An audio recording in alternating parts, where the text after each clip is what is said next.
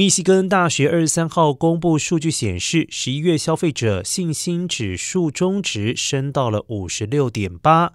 优于市场预期的五十五点零。也比之前的前值五十四点七大幅的上升，不过仍然远低于十月的五十九点九，为七月以来新低，反映高利率还有高通膨持续打压消费者购买力。